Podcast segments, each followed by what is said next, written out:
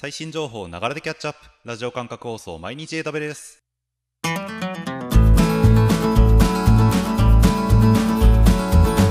ようございます。サーバー加藤です。9月2日今日も最新のアップデートを皆様にお届けしていきます。電車に乗りながらご飯を食べながらちょっとしたながら時間で気軽にキャッチアップしていきましょう。放送のフィードバックは YouTube のコメント欄または Twitter のハッシュタグサバワニで投稿お願いします。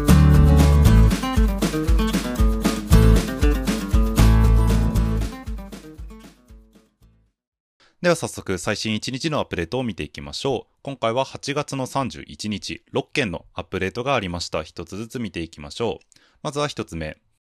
コンテナ実行のための新しい Linux ベースの OS、ボトルロケットが一般利用可能に。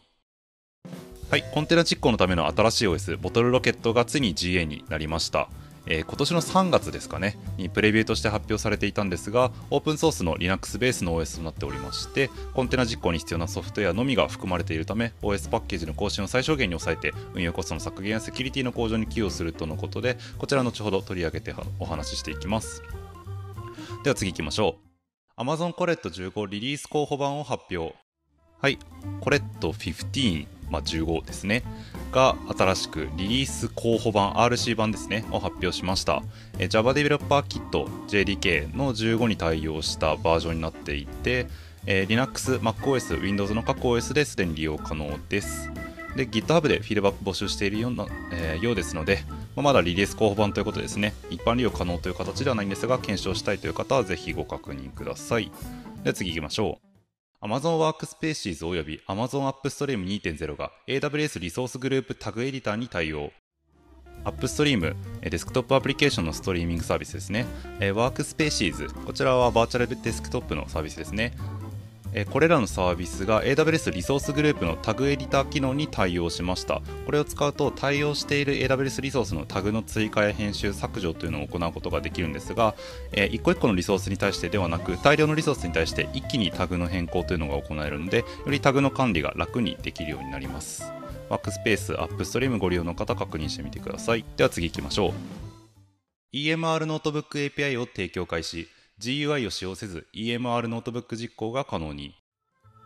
はい、EMR ノートブック EMR ビッグデータフレームワークの実行基盤ですがこちらに Jupyter ベースのノートブックを提供するマネージドサービスとして EMR ノートブックというのがあります。このノートブックを操作する API が公開されました。今まではマネージドコンソールから Jupyter ノートブックの UI を開いて実行する必要があったんですけれども今回の発表された API を使うことによって UI を介さずにノートブックの処理の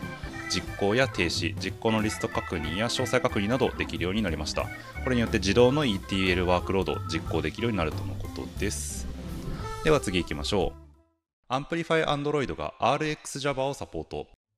はい、 Amplify、Web やモバイルアプリケーションの構築を高速化するツール群でありますが、こちらの Android 用の SDK、 Amplify Android のバージョン1.3.0がリリースされて、このバージョンで RxJava をサポートしました。こちら RxJava というのが Reactive Extensions の Java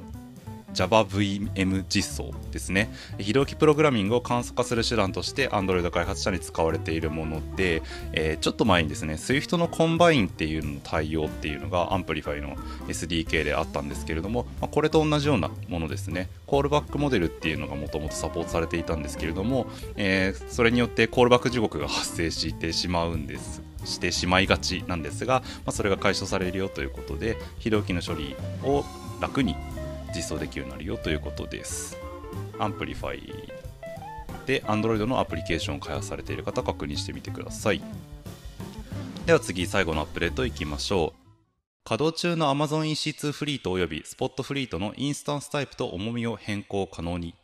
はい、異なる設定のインスタンスを組み合わせて必要なパフォーマンスを低コストに実現することができる EC2 フリートおよびスポットフリートですが、えー、このせこのインスタンスタイプと重み、まあ、割合ですね。どのタイプをどれだけの割合で立ち上げるかっていう設定を稼働中でも変更できるようになりました。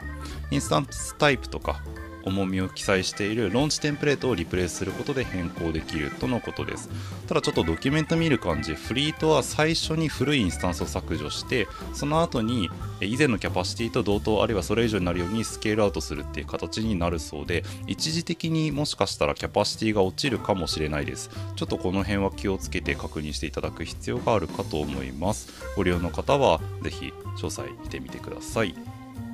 ということで以上を6件アップデート見てきました。続きまして新しいリージョンで使えるようになったサービスを確認するリージョンアップデート見ていきましょう。アメリカ GovCloud クラウドリージョンで AWS IoT コアおよび IoT デバイスマネジメントがアメリカ GovCloud クラウドアジアムンバイリージョンにて AWS スノーボールエッジコンピュートオプティマイズがそれぞれ利用可能になりました。ということで以上8月31日のアップデートでした。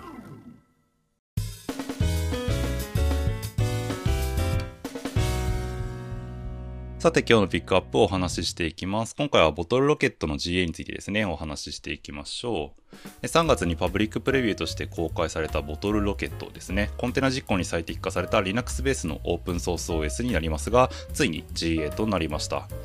もともとパブリックプレビューの時も e ケースに対応したものだったんですけれども、今回 GA になったのは e ケースのものになっていて、え ECS 対応の方に関しては、まだプレビューとして提供されるとのことです。なので、本番ワークロードで使えるのは EKS の方という形ですね。で、今回出たこの OS が、その汎用の OS、Amazon Linux とかと比べて何がいいのかっていうと、まあ、その、やっぱり、え、コンテナ実行に特化しているというところですね。いらないパッケージが入っていないということで、え、Python などのインタープリターは元より SSH とか、あとはシェルすら入ってないということで、基本的にハンドオフ、まあ、つまり干渉されないということですね。になることを想定して設計されているというもののようです。でまた、一般的なパッケージマネージャーっていうのを持っていなくて、独自のアップデータを使用する形になってます。で、一般的な Amazon Linux とかだとパッケージ単位でこうアップデートをかけていくと思うんですが、えー、このボトルロケットだとイメージベースで更新を行っていくので、えっと、ホスト間でですね、一貫性を保ちやすいという特徴があるみたいです。イメージ全体を落としてきて、で再起動すればその落としてきたイメージで立ち上がるというような感じですね。であとは、設定の更新のための HTTP API が用意されてたりとか、あとは SSH できないとは言ったんですが、一応管理用のコンテナをオンにすることでトラブルシュートとかデバッグ用に SSH できるみたいな機能もあったりはします。はい。で、こちら AMI として提供されるので、eCase とか ECS で利用する際も対象の AMI を使用するだけで利用が可能です。また3年間セキュリティ更新バグ修正についてサポートが入るので、まあ、その辺も安心かなという感じですね。はい。ちょっとね、ボトルロケットって名前の響きとコンテナ向けの新 OS っていう属性だけでちょっと個人的には結構ワクワクしちゃうんですけど、そういえばボトルロケットって打ち上げ花火っていう意味みたいですね。なんかもしかしたら他の意味から取ってるのかもしれないですけど、ちょっと尖額な僕の中ではですね、頭の中でペットボトルが宙を持ってたんですけど、ペットボトルロケットのボトルロケットではないってことですね。打ち上げ打ち上げ花火と。はい。まあ、そんな勘違いをする人はもしかしたら僕だけなのかもしれませんが、はい、覚えておくといいかもしれないですね。はい。でですね、まあ、今回 GA になったということで結構 Twitter とかでも騒がれていたんですけども、ちょっと個人的に正直まだファーゲートとかと比べた優位性っていうのがそこまでちゃんと見えてないっていう感じでして、えっと、先ほども言った通り、やっぱりセキュリティ面とか、えっと、必要のないものを入れてないみたいな部分についてはかなり意識されていますし、HTTP API で設定更新できるとかっていう部分は、オーケストレーションサービスと統合しやすいだろうとかっていうのを考えると、まあ、確かにその OS としては非常に優秀なんだろうなという感じはするんですけれども、まあ、AWS 上で動かす上で言うと、ファーゲット使うっていう時は、まあ、正直そこまで気にしないかなという感じですし、あのホスト OS 触れないと困ることもあるからこういう OS が欲しいのかなと思ったりもしたんですが、まあ、ホストについて全然いじれなくしたっていうのがむしろこのボトルロケットのいいところみたいですしなんかなんとなくこうやっぱり結構こう細かな要件というか敵にファーゲット使えないとか結構利用される方の要件によってこれを使うっていうパターンが出てくるんだろうなという気がしていてちょっとそこまで細かいユースケースっていうのが正直自分としては見えてきてないっていう現状ではあります。はいまあ、なんかファーゲットの基盤として使われるとか、なんかいろいろ活用はあるんだとは思うんですけど、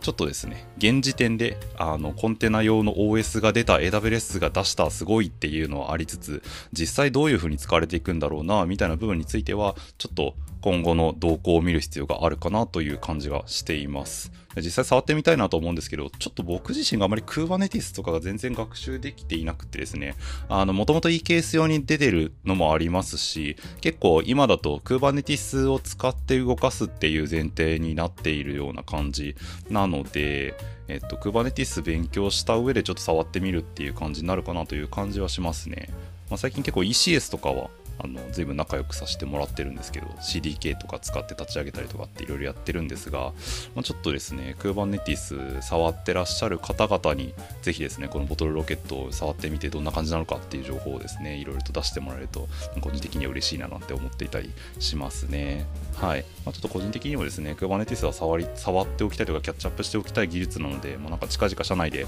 そういうコンテナ技術縛りのハッカソンみたいなのをやるみたいなので、まあ、その辺でキャッチアップしておこかなとか思いつつ、まあ、今回のアップデートもですね、あの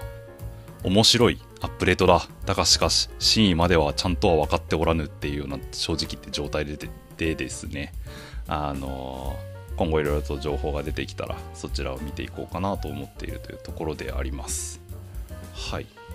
まあ、あのボトルロケット自体はオープンソースで出されているので GitHub でその実装とか見ることできますしちょっと自分で手加えてカスタマイズして使うみたいなこともできるようなので、まあ、ちょっとですねあのコンテナ周り触ってらっしゃる方々はぜひ一回確認していただけるといいんじゃないかなと思います。ということで今回のピックアップは以上にしましょう。